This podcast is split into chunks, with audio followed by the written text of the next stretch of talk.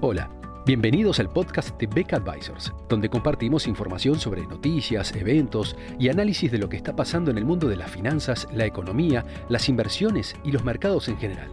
Todas las semanas, un nuevo episodio con diferentes protagonistas de nuestro equipo o invitados especiales. En Beck Advisors, nuestro objetivo es acercar a nuestros clientes las alternativas más convenientes para lograr sus objetivos financieros.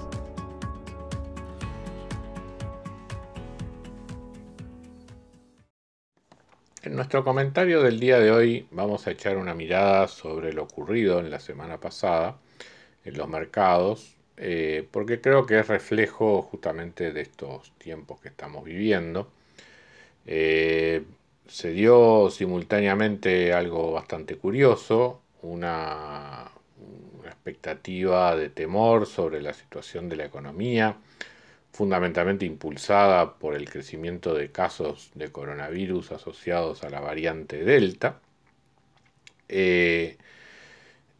ese temor de, recesión eventualmente generó una, una, caída en las tasas de interés y un rally en favor de los bonos, pero simultáneamente también se daba un temor sobre las las perspectivas de recorte en los programas de estímulo por parte de los bancos centrales, en particular de la Reserva Federal, especialmente a, eh, raíz de la, del conocimiento público de las últimas minutas de la reunión del Comité de Política Monetaria de la Reserva Federal. Entonces se daba simultáneamente el curioso caso de un mercado preocupado por la salida de estímulos, que eventualmente la Reserva Federal la atribuía a una recuperación de la economía, y por otro lado, un rally en favor de los bonos por temores de una recesión causada por el incremento de casos de coronavirus. Evidentemente, ambas creencias no, no pueden sostenerse simultáneamente por mucho tiempo, y finalmente, eh, sobre ya fines de la semana, día viernes y en el comienzo de esta nueva, el mercado recuperó otra vez una, tónica alcista. Pero realmente si uno miraba los números del jueves, eh, veía un mercado con un sentimiento profundamente negativo que afortunadamente luego se revirtió. Eh, de todas maneras, la anécdota sirve para ilustrar las características del momento donde eh, los, movimientos de corto plazo en el mercado están muy lejos de lo que pueda estar justificado por el racional de una estrategia de inversión. Y eso hace enfatizar mucho más nuestra idea de que las estrategias de inversión tienen que basarse por lo menos en un horizonte de tres meses, de tres meses a un año, eh, y no estar permanentemente afectada por las, por las confusas noticias que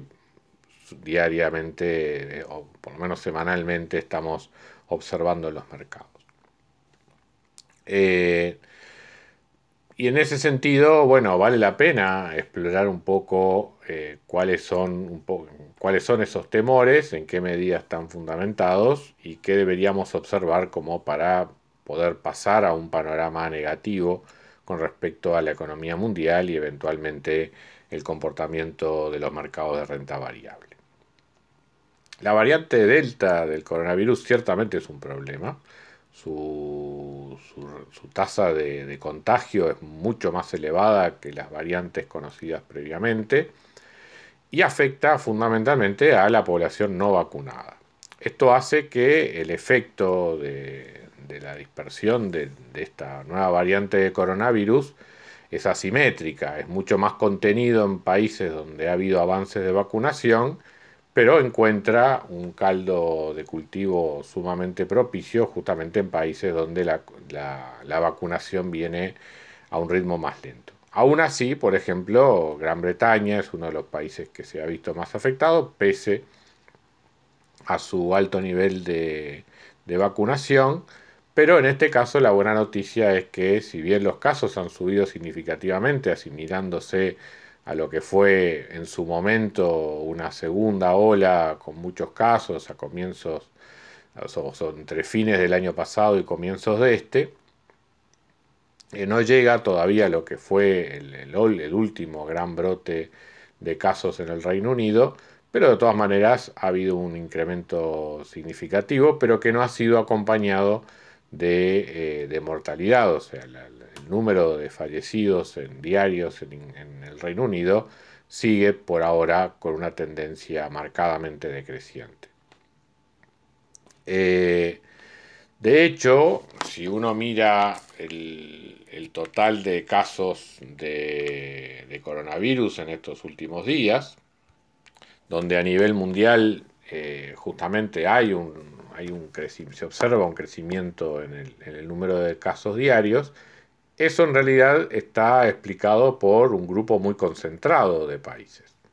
Los tres, casi 380.000 casos diarios que se están registrando en este momento en el mundo, están concentrados, la, mitad, digamos, están concentrados en ocho países, que serían Indonesia, el Reino Unido, la India, Rusia, Irán y la región de Latinoamérica, Colombia, Brasil y Argentina.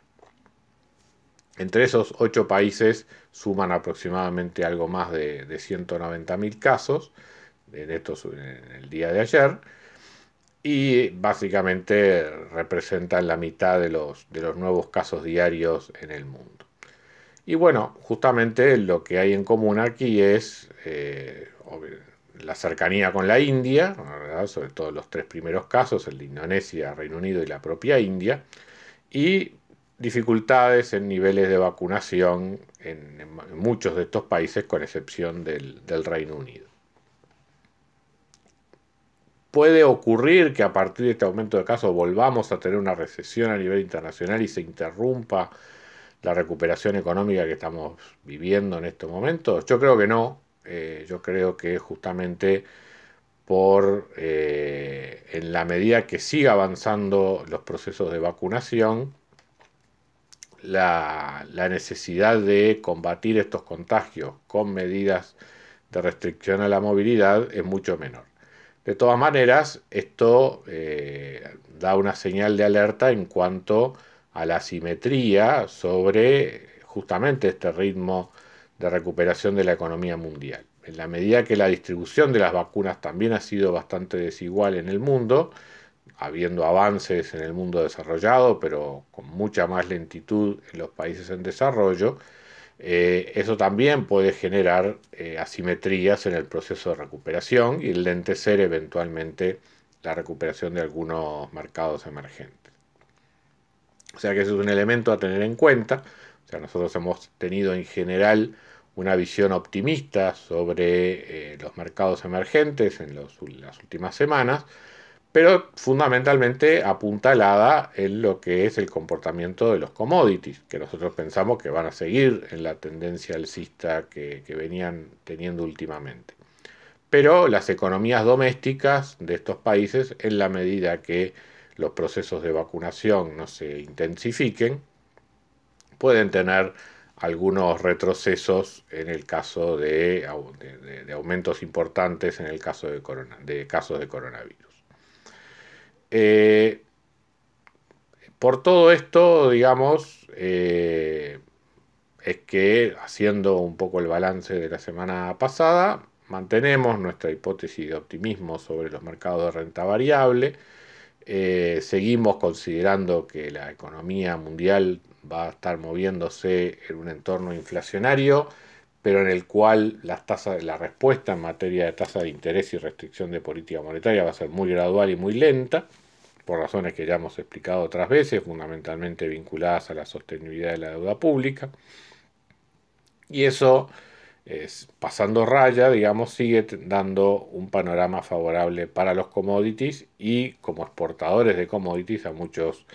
eh, países emergentes. Pero eh, la observación de los casos diarios de coronavirus yo creo que sigue siendo, como lo ha venido siendo desde el último año,